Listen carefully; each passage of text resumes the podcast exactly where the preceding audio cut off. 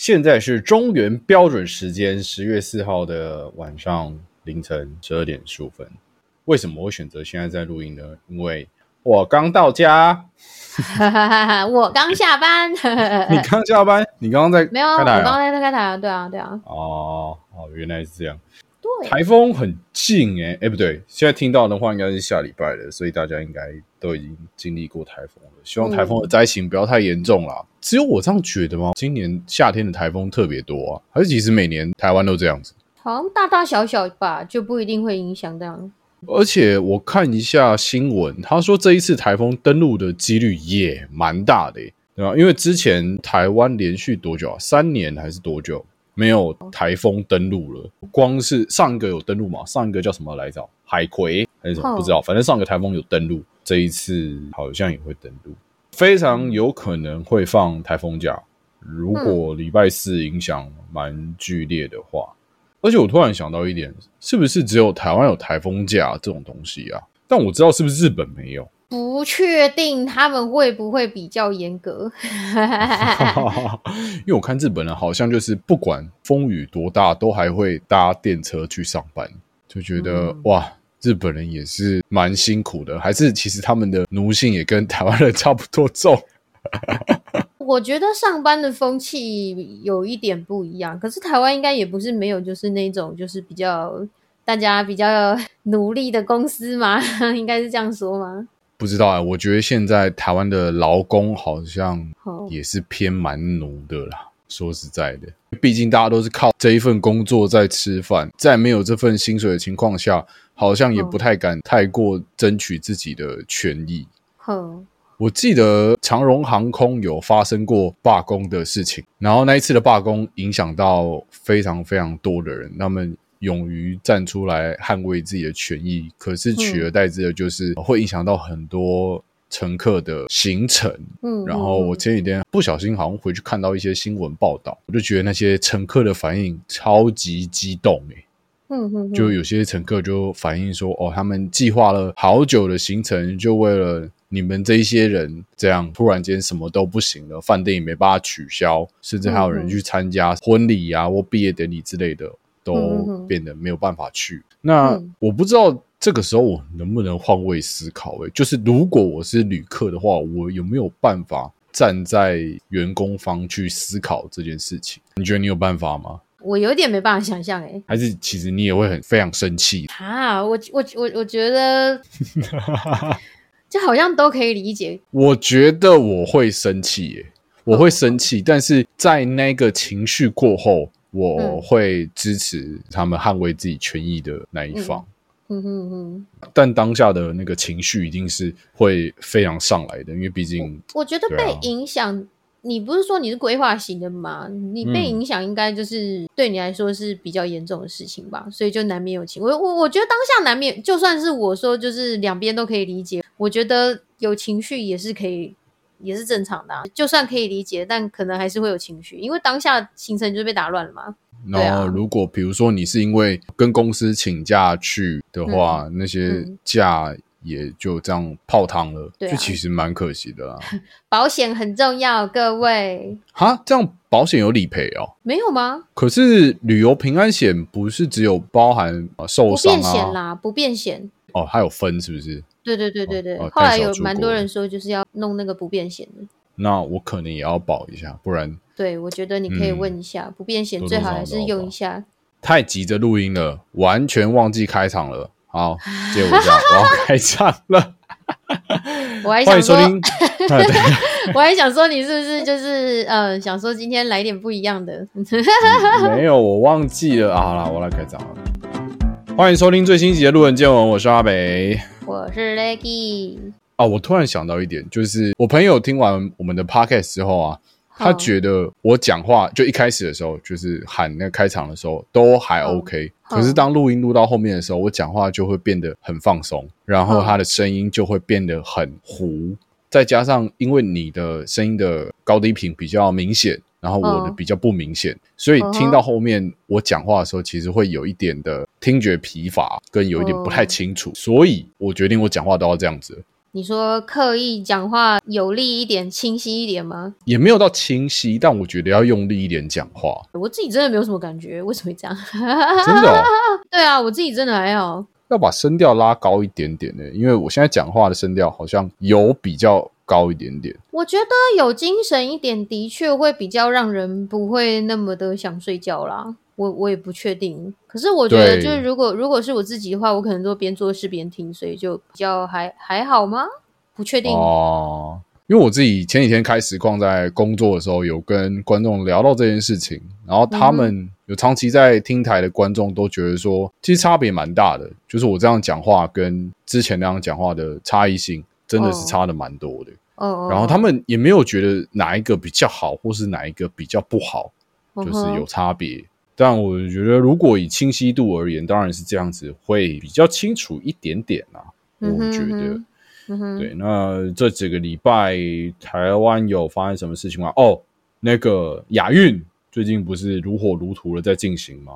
是，然后奖牌也拿了很多，快打旋风包含了银牌跟铜牌，恭喜小象跟石油王，恭喜。嗯，那最近大家都有看到一张图嘛，就是那个南韩滑冰选手差零点零一秒的那一个。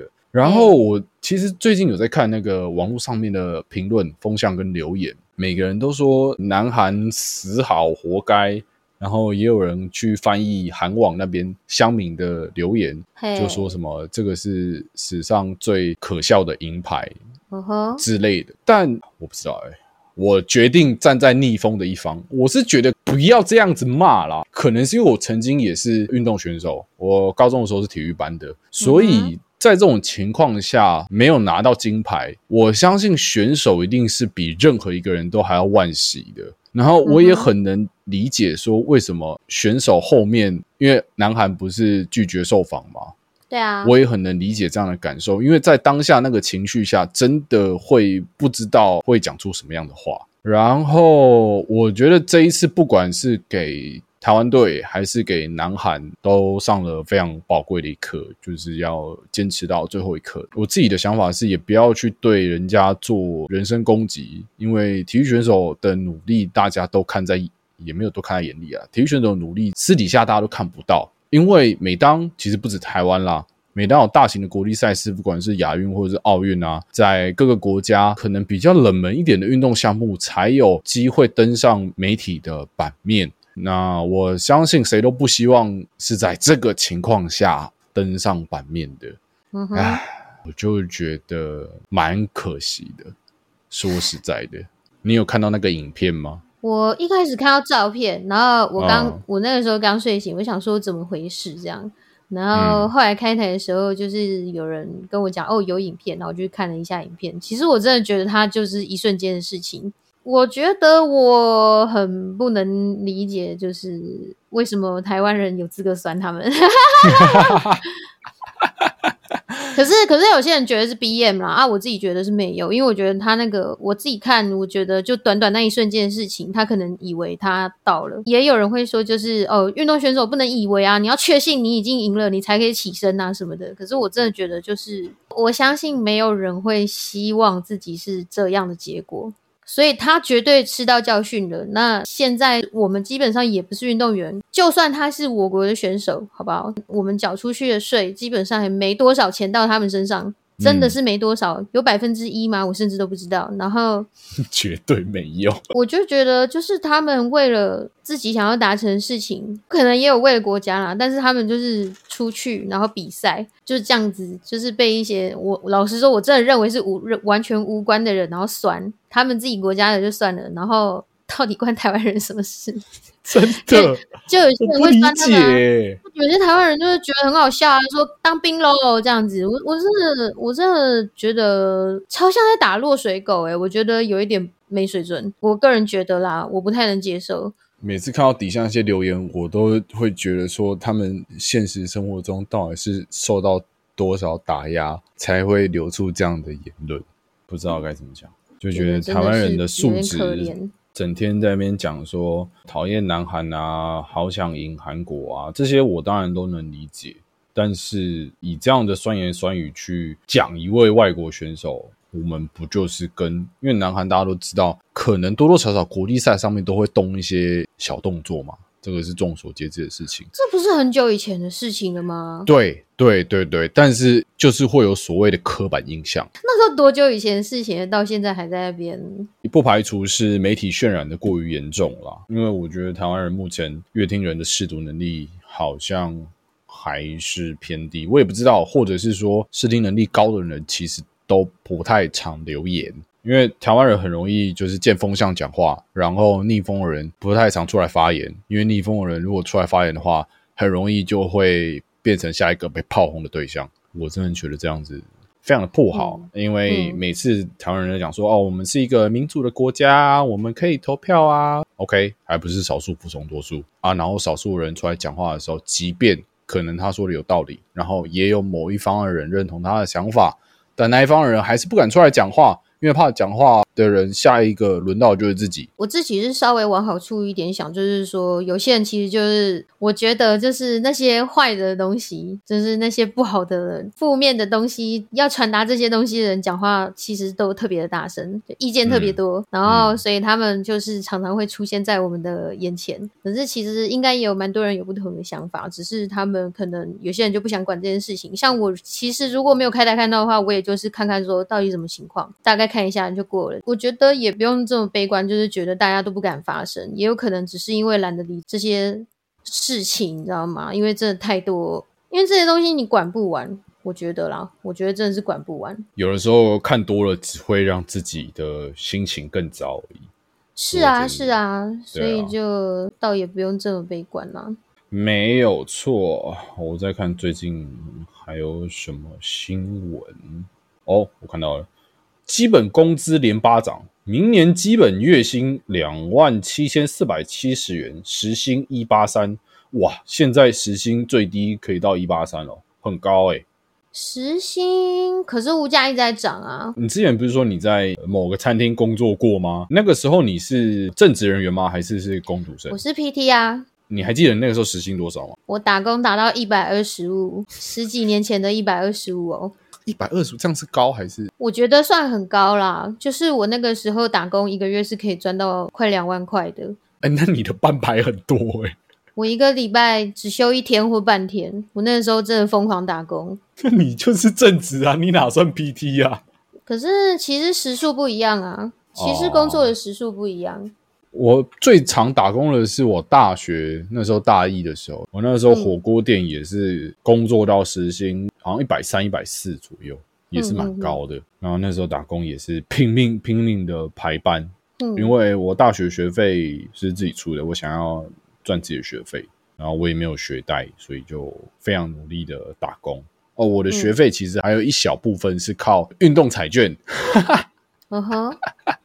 就是那个时候，运动彩券才刚出，那台湾人会玩运彩的人不多。那个时候，或者是玩的人，大部分都是玩 NBA 比较多。那因为我自己是比较会看棒球的，我就玩棒球。当然也有赔了，啊，赔的也是不少，但至少赚的比赔的还多。啊，有一部分学费也是从那边来的，算是我的一个小小的兴趣啊。现当然现在就是完全没有在碰了。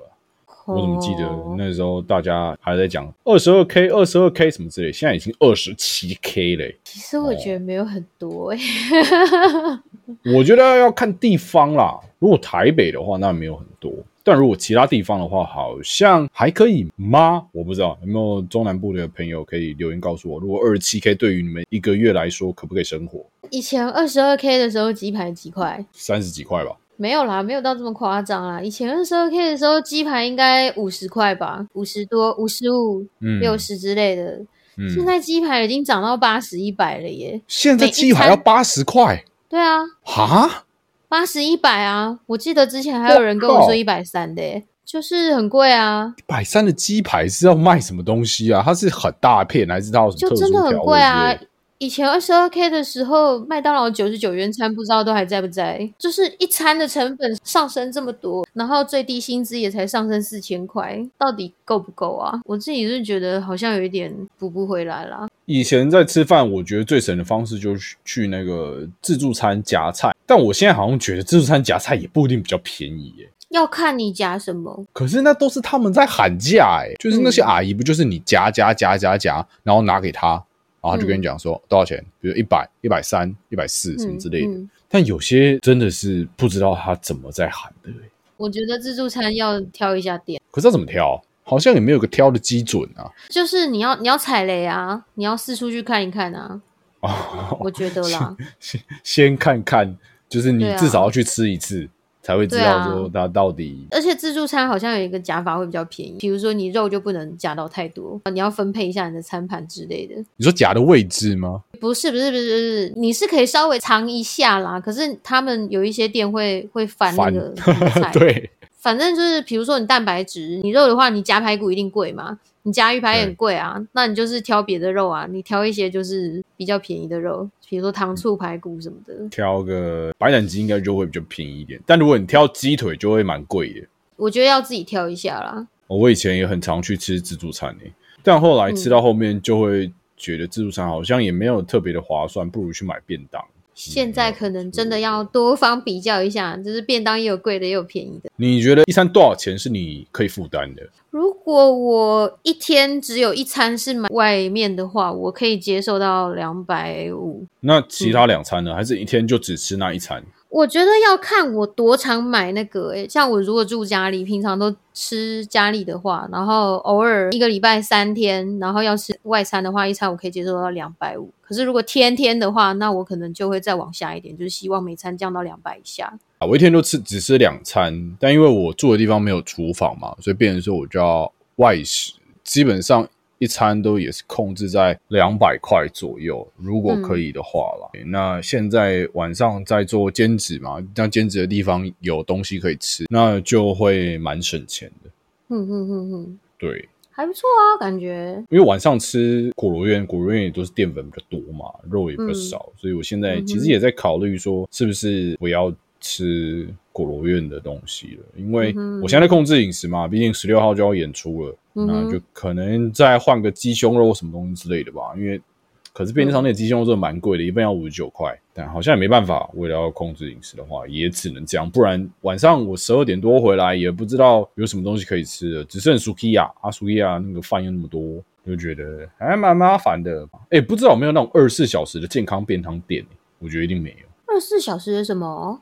健康便当店，我觉得他们都关得很早诶、我也觉得他们甚至可能有一些店就是十二点之类就关了，很恐怖诶、他们会不会是心里想说，可能会吃健康便当的人很早就会休息了，我也不知道。不确定，可是他们起码都不会开到晚超过晚上八点，我觉得很少诶、尤其桃园这边的，晚上七点过后全部关给你看。三峡这边的也是啊，可能七八点东西就都卖完了，然后他们好像也没有想要赚这些钱，然后就关店收一收了。哼哼哼，我们家附近晚上可以吃的东西只剩下永和豆浆、Sukiya 跟麦当劳没了。嗯嗯，啊，偏偏我啥都不能吃哈，啊！你这礼拜都在干嘛？这礼拜打游戏啊，开台啊，你最近都在玩，还能干？嘛？配类三对哦，说说说的也是啊。我最近都在忙公司，因为公司十一月有展览，然后果润在工作，还有 podcast 的事情。那公司嗯十一月展览邀请到一些嘉宾，我真的觉得大家可以期待一下，蛮重磅的。过几天就会宣布了，大家可以稍微再关心一下哦，啊。那个展览叫 ACE，有兴趣的人自己查。行，觉得如果有喜欢动漫圈的，真的可以期待一下。我自己看到那些嘉宾，我都蛮兴奋的。哦，还有那个啦，这个消息已经公布了，所以没差。哦哦三道猴子的作者会来，OK，这一波热潮啦，大家有空的话，我忘记他要来干嘛了。我现在不想去看工作事情，我真的忘记他要来干嘛了。搞不好是受访啊，不确定。反正不是公布消息了吗？应该可以看那个吧？对对对对对，反正我们的网站一定会有消息啦。我突然想到，就是那个每当台风来的时候，我都很怕什么东西又突然吃不到，或者是什么东西又突然涨价。比如说高丽菜涨价，蛋吃不到，就会变得很麻烦。不是有一阵子蛋荒吗？就到处蛋都超级少，然后那嗯个时候早餐店要吃蛋还要加到十五块才有一颗，嗯哼，是怎样？你是个很喜欢吃蛋的人吗？蛋这件事情不是延烧到最近吗？你说那个蛋荒吗？真的假的？我没有看到新闻，最近也有这件事情。就蛋荒的事情就延续到现在，然后就是衍生出巴西蛋这件事啊。我我看到是这样了，但我不确定是不是真的。嘿嘿嘿嘿嘿嘿。啊，这件事情是怎样？我没有看到新闻诶。巴西蛋的事情你不知道？巴西超久诶。对啊，巴西是那个国家那个巴西吗？对啊，反正就是我有点不想谈这件事情，但是反正就是很严重一个新闻啦，闹超久，可能可能有两个礼拜以上吧。我觉得就新闻全部都在报，我觉得你可以了解一下，但是就是我就不发表我的意见了。我真的吵蛮久嘞，我看那个新闻的时间非常非常久。我如果要谈论一件事情，我自己的想法的话，我都会稍微去看一下各个的新闻跟研究。但因为我完全不知道这件事情，所以我就不发表任何意见的。也不知道事情的真伪，所以在这些事情厘清之前，就不谈论巴西蛋。我刚甚至他连讲巴西蛋，我说啊，巴西蛋我都不知道。所以我们不讲了。那可是其实住外面真的没有什么在看新闻，所以也是正常的。对啊，每天回到家里就是也是在处理工作的事情，嗯，也没什么在看。我觉得最近我接收到消息的管道，好像就是 Facebook 有一些新闻媒体会 PO 一些专题报道。那现在最多的当然就是亚运的新闻嘛，所以亚运的看的比较多。啊，其他的就比较少了。哦，对了，那个上礼拜中秋节，嗯，你有去烤肉吗？没有，我也没有啊！你们不是烤完了吗？不算吗？那个就是员工聚餐呢。它不就是烤肉吗？我不知道，可能我比较传统一点吗？我觉得烤肉好像就是要大家围着一个炉子烤肉哦。我们老板买了一个很大的一个烤炉，我们想说在店里面烤肉，然后那个烤炉的烟有一点太大了，然后是室内，然后后来我们就不烤了，我们就把买来的肉全部用煎的。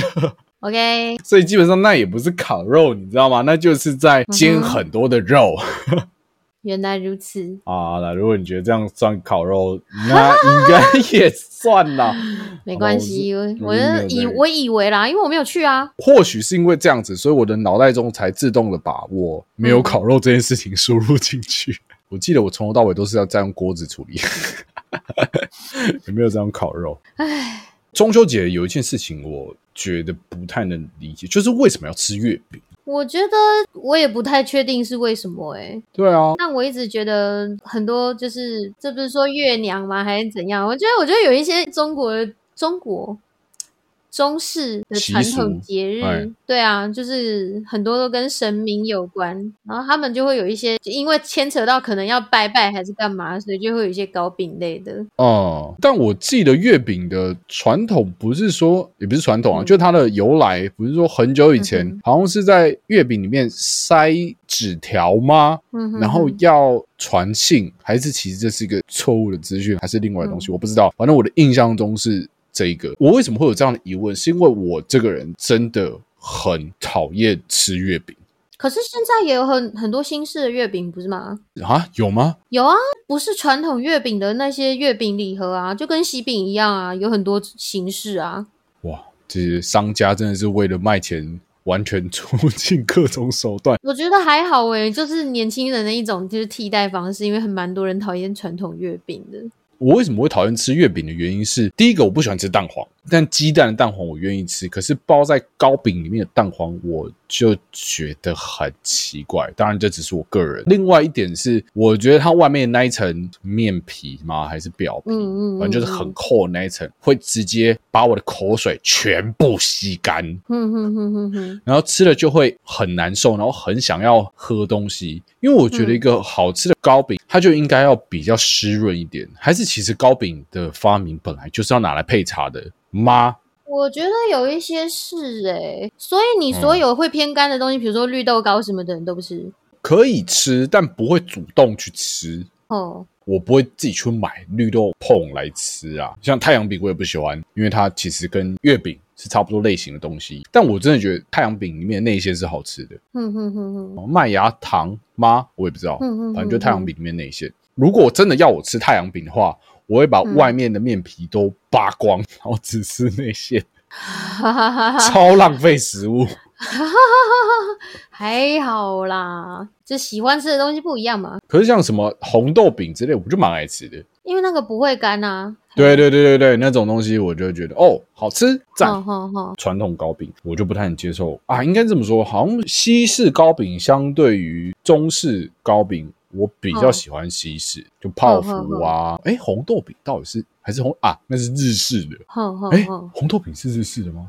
红豆饼其实我不太确定呢、还是日本那边叫鲷鱼烧？就是日本那边的话，会有蛮多不同形式，然后就但是感觉很像的东西，里面有有有包，就是差不多红豆馅、奶油馅，可是外面长得不一样的。我觉得哦什么吊钟烧之类的，我也不知道啦，我不太确定在台湾看到是不是真正的吊钟烧什么的，但是就是会觉得都很像，所以我也不太确定红豆饼到底从哪来的。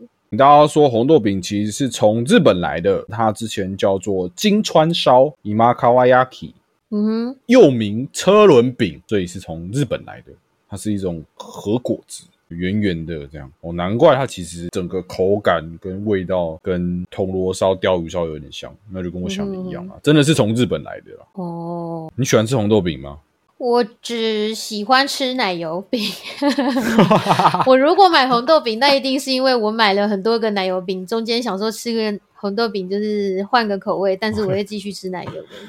我只是为了吃更多的奶油的，然后所以买了一个会买红豆，就这样。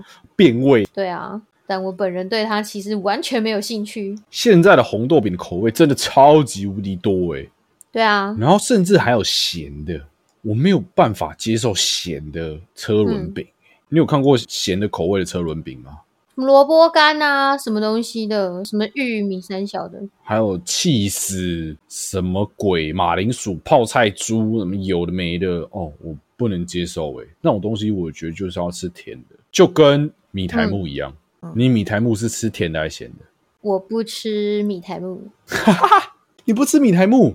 我还好诶，没有兴趣诶。我米苔木也只吃甜的，我好像不会特别选什么，但我知道很多人都只吃咸的米苔木啊，豆浆也是啊，不是有些人都不吃咸豆浆吗？我是没有吃过啦，你没有吃过咸豆浆，我没有吃过啊，没有吃过。你会想试试看吗、还好诶，哦、？OK，不是很想要把就是胃跟现在就是多余的热量浪费在就是我根本不想吃的东西上。但咸豆浆好像有点难形容它的味道，没关系，之后如果有机会你可以试试看，因为我觉得它就是一种汤品，它已经不是饮料了。你觉得因为它是咸的吗？对，嗯，因为它加醋进去嘛，所以它会你有点固态固态的口感，哼哼哼，好饿哦、我宁愿去吃豆花。有点难形容。但也没有到那么固态，我真的一点都不想要花我的胃的空间 跟我多余的热量，就是吃，因为它也不是一个，我觉得咸豆浆，咸豆浆里面到底加了什么东西？油条？油条有，那我不要香油，什么东西？我不吃啊，就是本来豆花就豆浆跟豆花本身就好好的，就是蛋白质，然后硬要加那些有的没有的东西，浪费我的热量，消耗我的碳水，消耗我的可以可以摄取的碳水分在那些垃圾上面，我不要。我靠，好过分哦！咸豆浆里面，哦我看到了，咸豆浆里面有会放哦，它会打蛋，然后萝卜干、虾皮、酱油、白醋、香油。我觉得我这辈子会吃到咸豆浆，比较有可能的场合是，诶、如果我有跟别人一起去吃永和豆浆之类的豆浆店，然后他点了，我就吃一口看看对我只会尝试那样，但是我基本上想不到我有任何的可能会自己点来吃。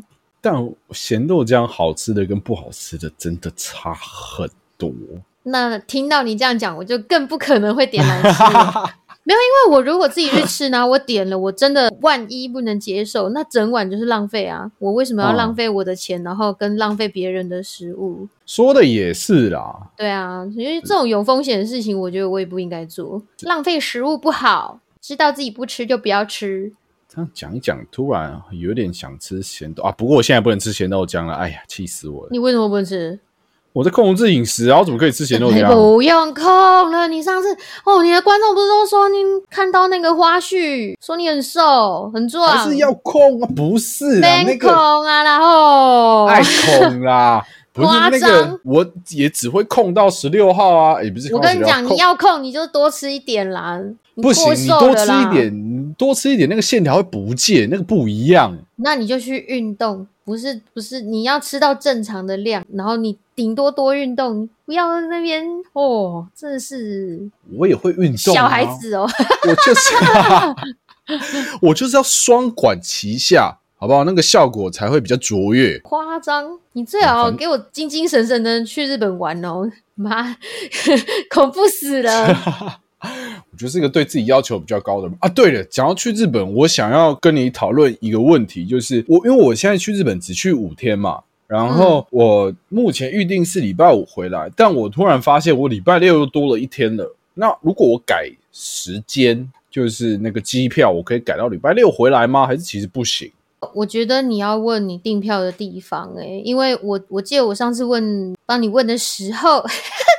嘿，就是我姐有跟我说，现在航空公司都要加改票或者是取消票的费用哦，所以你可能要问一下保险。OK，不改了，谢谢。有点危险啊！我还想说可以再多待一天的，算了，没有啦。我觉得你就问问看，问了也不一定就是确定啊，有有要费用你才改啊，不是吗？但也要改住宿什么之类的，不知道能不能够多订一天。住宿就多加一天而已。那也不知道。对啊，你就写信去那个写信去网站，然后问一下，说可不可以加住宿。好，我不会自问。你可以写英文啊，他们旅馆人员会那个。对啊，对啊。哦，真好，好，那我写英文好了。对啊。我觉得我应该会想要多待一天。嗯，我觉得你可以问问看。然后我这几天到处都在问，有没有哪些朋友有行李箱可以借我。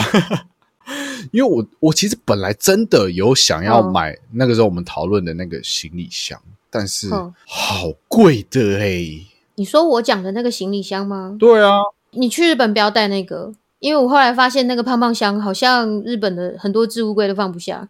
啊啊！可是行李箱不会放置物柜，以防万一啦。我不确定搭车会不会有问题，就是它那个高速列车上面可能都会有，就是可以放行，应该是没问题。我记得那个那个地方是可以横躺也可以直立的，应该是没问题。主要是置物柜会放不下，我觉得你可以 Google 一下，哎，就是它它那个会有问题。然后如果你没有放置物柜的考量的话，那就还好。是那个胖胖箱的 size 比一般的行李箱都还要大不少，是因为它比较厚。就是你你想一下，传统的行李箱它是它其实是长长的这样，对，长的圆角矩形。可是那个胖胖箱它其实你从它上正上方往下看，它是一个方形。嗯，对，所以它们形状差很多，所以就是有一些设给旅客放行李箱的地方。我目前只想得到置物柜跟那个车，就是嗯，比如说新干线还是什么，就是那种长途列车或者是机场到市区的高速列车，那些会有放行李的地方。但是其他还有没有可能会有影响的，我不太确定，要 Google 一下。你有搭过新干线吗？没有。我有朋友在东京，我在想说我要不要找。一天去找他，但我实在不确定从大阪移动到东京新干线要多久。你干嘛不问他？你说的很有道理耶。对啊，你直接问他要怎么找他就好啦。你顺便就问时间啊。如果有想要去找他的话，反正你又不是要他来开车来载你，你是要问他怎么走，或者是怎么样比较好。讲到旅游这件事情，前阵子不是中秋连假吗？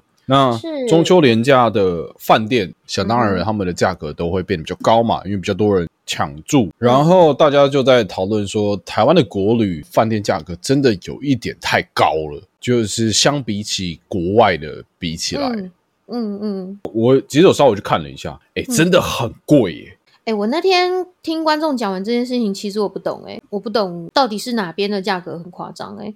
就是旅游胜地啦，就是垦丁啊、台南啊，是多贵啊！因为我之前还会去台南的时候，那边的民宿大概一天就是一千多块。哦，不可能，中秋廉价你要廉价去当然贵啊！就是你自己看 Agoda 上面那些订房网站，它本来价格都是浮动的。然后我觉得你你可能说你比较临时，或者是你廉价的时候要去那种什么，比如说北投温泉呐，什么哪里哪里温泉，古关温泉啊，那种一定很贵吧？对，当然。对啊，所以如果你今天要省钱的话，好像真的就要避开那些时候去。诶，其他时候的话，我自己觉得市区什么的都还好，但肯定我不知道，我没有查过肯定。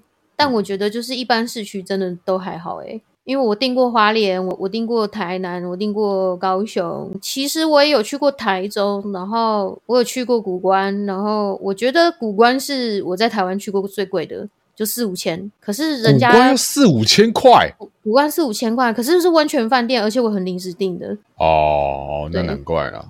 对啊，所以我觉得就好像还好。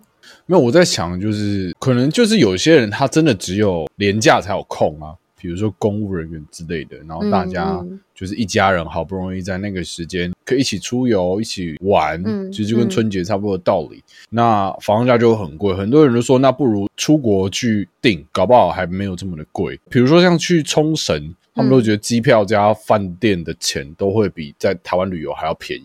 吼吼吼！对，现在也是吗？其实这件事情前阵子就是刚开始疫情开放的时候，很多人都选择出国玩，然后国内的旅游怎么讲，行情就有被影响，就是因为大家都出国玩，所以就是国内那些景点就相对的少人，然后那个时候可能就好一点。那现在七加九还有没有比国内便宜？我真的不知道。可是你如果要跟比，就是跟那个什么什么度假村来台展店，然后一个人一个晚上要一万多块那种旅店比的话，比如说你拿来跟韩碧楼比好了，一个晚上 五千一万的，然后嗯就是你你真的要拿那些最高价的地方来比，然后说台湾的那个旅游业都卖太贵，我觉得。他们的定位好像本来就真的很贵，我觉得真的要比价也不是没有办法去这些地方诶、我觉得啦，不像我这种穷人，我就我真的就是只能拿时间换钱，就是你可以住市区啊，你隔天早起，然后再去山上啊，去阿里山上玩啊什么的，去日月潭啊什么的。比较便宜，也不会受影响。那至于假日的话，可能就真的没办法挑 挑双十节后面一个礼拜吧，就是大家都已经去玩完了，不然就是真的只能靠特休了。我觉得社会人士真的限制比较多，尤其家里又有小孩，还要等他们暑假的时候。对对对啊，对对，比较辛苦是这样啦，就是全家人都有工作，然后不然就是 要上课，就比较难瞧一点。但我觉得我们就是得花比较多的时间去比较这些事情。没有错，货比三家最划算。嗯嗯哎嗯，但是有一些，比如说有团在特价的时候，那的确就是出国机加酒跟团超便宜，有没有？你自己评估说，嗯，出国比较划算，那就出国啊，我觉得都很好。反正大家最终目的不都是想要去出国去伤几类吗？对 对啊，去商机嘞。对啊，都是想要玩啊，所以怎么样都好，花时间做点功课也是不错的。你有跟团过吗？有啊，我之前去加拿大就是跟团啊，那个时候就是哦旅行社有很便宜的团，然后我就跟到了一个，我那时候花了三万出去加拿大，几天啊？忘了耶，你自己一个人去哦？没有没有，我跟我家人一起去，赏枫哦，都是冬天去的耶，看了好多雪，超级、超级多雪，好冷呢。很不错啊，我自己很喜欢雪。不过一天住宿晚上多少钱？你可以接受的范围之内。如果很特别、很特别的话，我自己觉得五千还是我的极限。如果有跟别人一起住还有分钱的话，那我可以到六千块。我个人一个晚上要出到五千块，已经真的是我的极限了。我不知道是我现在的想法，还是我之后的想法会改变，我不确定。但对我来说，住宿就只是一个我旅游之后休息的一个地方，哼，所以基本上超过两千块的我都不考虑。可是如果旅游那边本身就是景点呢？什么意思？比如说，你可以住在日月潭的正中间。比如说，你是一个外国人，你对你来说，你真的很想要看看日月潭的风景。听说这个日月潭超级超级美丽，然后你想要住在日月潭的正中间，搞不好在就是某一个冬日的某一个时辰里面，它还会有可以看到就是非常漂亮的极光之类。我讲的很夸张，但我不知道，但都不是真的啦。就是我我讲个比如啦，就是比如说日月潭有一个时刻真的很美很美，然后你是一个外国人，你真的想要看到日月潭那么美的那个，然后有一间饭店，你如果花到可能五千到一万这个区间，你就可以住在那边，然后你早上还可以看到很漂亮的风景，然后那天还刚好有流星雨，就如果太多太多刚好了，没有这么就是就是如果如果那件事情对你来说是本身就是一个行程，啊你会愿意花在住宿上吗？如果这件事情是建立在可以去看极光的前提之下，就是那一种它的屋顶是透明的，我躺着天上就有极光，嗯，这个我嗯 OK。嗯这个我愿意。比如说，你可以住在冰岛里面的一个就是冰屋里面，然后它的屋顶是透开的，就是可以看到很漂亮的星空，然后有很特别的住宿体验。可是，或者是你可以住在环球影城里面，然后里面有超级多就是。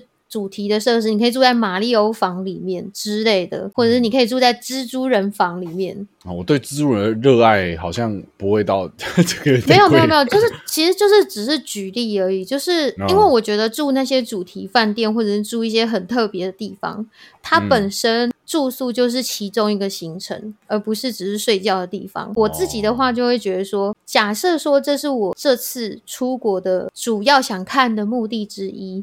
那我就会愿意花到五千块，可是其他我都其他天我可能就会排个一千多块、一千多块、一千多块、一千多块的住宿。呃，我好像可以理解你的想法，因为前阵子我在我的 Instagram 上面看到我的朋友，然后他们是一对夫妻，他们有一个小孩，然后他们去东京旅游，他们去迪士尼，然后他们去住那个玩具总动员的套房，然后一个晚上要七八千块。